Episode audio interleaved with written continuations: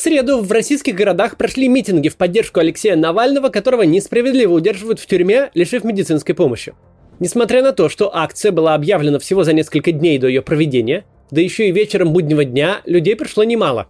Мы увидели довольно массовые митинги и шествия в разных городах. Вот, например, в Красноярске люди водят хоровод. В случае неисполнения этих требований вы будете привлечены к ответственности по статье 2 Кодекса об административных правонарушениях Федерации.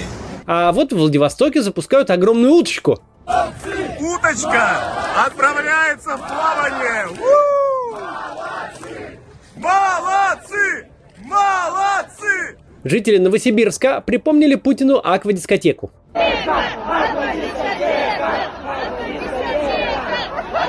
И так далее. Все проходит мирно, граждане выражают свое законное право на протест, их довольно много, и они совершенно не угрожают общественному порядку. Что касается Москвы, не буду пытаться оценивать численность, это сложно сделать, ведь единой точки сбора не было, и участники рассредоточились по нескольким центральным улицам. Однако их точно было не меньше, чем в январе. Но вот что разительным образом отличалось от январских митингов, так это поведение полиции. А еще очень сильно отличались действия полицейских в Москве и в Санкт-Петербурге. Если в столице все прошло мирно и никто не мешал участникам акции, то в Петербурге силовики вели себя так же грубо и незаконно, как и во время зимних протестов. И сразу стало наглядно видно, кто же на самом деле устраивает беспорядки и от кого исходит основная угроза на митингах. Давайте сегодня об этом поговорим. Первое серьезное отличие было еще до митингов. Зимой власти устроили какое-то подобие массовых репрессий, начали запугивать всех подряд, включая журналистов. Отправили, например, в спецприемник главреда медиазоны Сергея Смирнова. Сейчас такого не было, хотя отдельные случаи все-таки произошли. Так совершенно ни за что пострадала Кира Ярмаш, которой на ровном месте дали 10 суток ареста за якобы распространение в интернете информации об акции, при том, что по условиям домашнего ареста она не имеет доступа к интернету. Зачем-то забрали в участок и потом оштрафовали политика Владимира Рыжкова. Уже в день акции вытащили из такси и увезли в отделение Любовь Соболь. Кроме того, сотрудники ФСБ вломились домой к СММ-редактору команды Навального Александру Шепелеву и э, куда-то его тоже забрали. Все это незаконно и не должно было случиться. Однако нельзя не отметить, эти репрессии не идут ни в какое сравнение с тем, что происходило перед январскими акциями. Тут можно их назвать скорее точечными. Как и зимой, когда была предыдущая волна митингов, протестующие по всей стране вели себя подчеркнуто корректно – не вступали в схватки с полицейскими, не пытались прорвать оцепление, не мешали дорожному движению, не громили витрины, не поджигали автомобили, в общем, не делали ничего плохого. Однако это не помешало полиции в разных городах применять силу и задерживать участников мирных акций. Всего в России, по данным МВД-инфо, в среду были задержаны почти 2000 человек. Что в этой цифре для нас важно? Во-первых, это почти в три раза меньше, чем было по итогам акции 31 января. Тогда задержали почти 6 тысяч. Во-вторых, первое место в этот раз с огромным отрывом занял Санкт-Петербург. В нем задержали чуть ли не половину задержанных по всей стране. За ним следует Уфа, а потом уже все остальные. Москва всегда лидировала по числу задержанных. Это объяснимо. В столице и участников всегда много, и ОМОНа как бы больше, и он активнее. Но на сей раз э, Москва находится где-то между Новокузнецком и Калининградом. Всего 16 задержанных, и половина из них задержана еще до начала митинга, если не больше. На сей раз мы имеем возможность сравнить действия полиции в Санкт-Петербурге и в Москве. На прошлых акциях жестокость питерской полиции не так сильно бросалась в глаза, ведь силовики жестили везде, и в Москве, и в других городах.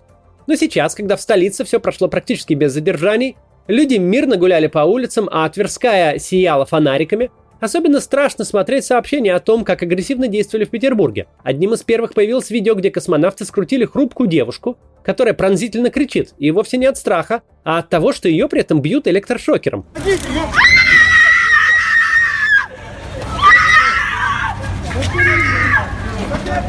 Сколько силовиков нужно, чтобы задержать эту девушку? На видео их не меньше шести. И это толпа крупных мужчин в броне и в шлемах. Для чего нужна такая толпа и для чего нужно было использовать шокер в такой ситуации? Когда протестующий совершенно не проявляет ни малейшей агрессии или насилия по отношению к полиции.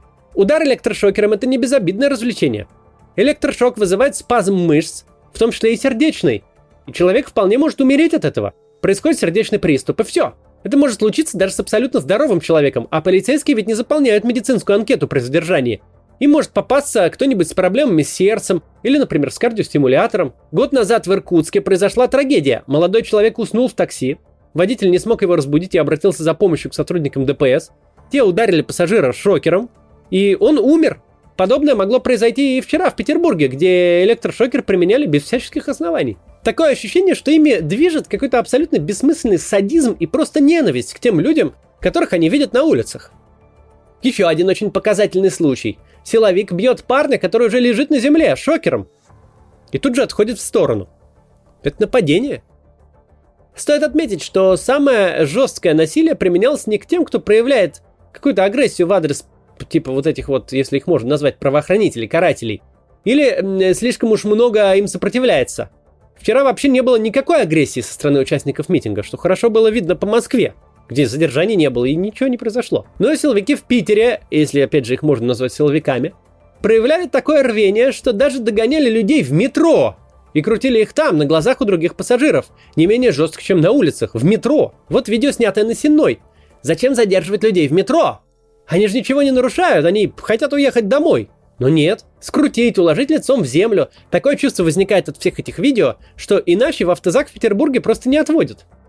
Так действуют каратели, а не полиция. Так действуют те, чья цель не правопорядок охранять, а избить неугодных людей. И каждый раз это минимум трое силовиков. Двое, чтобы вести, и еще один, чтобы идти рядом и грозно махать дубинкой. Посмотрите, как агрессивно и жестоко задерживают парня, который просто молча размахивал российским флагом. Гражданин России стоит на улице с государственным флагом. И он что? Он никого не трогает, ничему не мешает. Он просто машет российским флагом. Совершенно непонятно, чем он так разозлил этих ОМОНовцев. Очевидно, что никаких оснований его задерживать не было, а уж тем более так. Тут нельзя не вспомнить, что самая громкая история с полицейским насилием на митингах связана именно с Петербургом, где полицейский ударил ногой в живот пожилую женщину Маргариту Юдину. Фраза «запотела, забрала» теперь надолго останется в нашем лексиконе. Она очень точно описывает, как работает на митингах питерская полиция. Слепая агрессия, куда попали, туда и ударили. В других городах тоже складывалось по-разному, но все-таки без такой жести, как в Петербурге. Вот, например, в Кургане активистку движения «Весна» Анастасию Касьянову сотрудники полиции буквально уносили на руках, потому что идти с ними сама девушка отказывалась.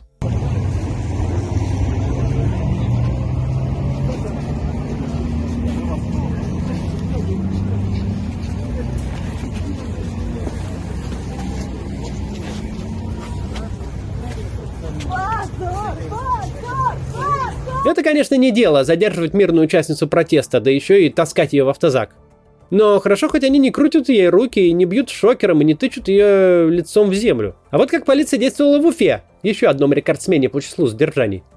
Тут тоже никакой особенной вежливостью не пахнет, но и той дикой жестокости, что мы увидели в Санкт-Петербурге, все-таки тоже нет. Но, конечно, самым ярким контрастом будет сравнение Москвы и Петербурга. В этих двух городах были самые массовые акции и практически самые полярные картины мы увидели в итоге именно в Москве и в Петербурге. Вот на Рождественке в Москве люди зажигают фонарики и скандируют «любовь сильнее страха». Э, полиция не мешает им, только следит, чтобы они не выходили на проезжую часть. Пожалуй, это самая мирная акция протеста среди всех так называемых несогласованных акций, которые проходили в Москве за последние годы. И единственное, что делала при этом московская полиция, старательно все перегораживала, заставляя митингующих менять маршруты и гулять по городу. Иногда пытались перекрывать дорогу по ходу дела, не очень успешно, но на этом все.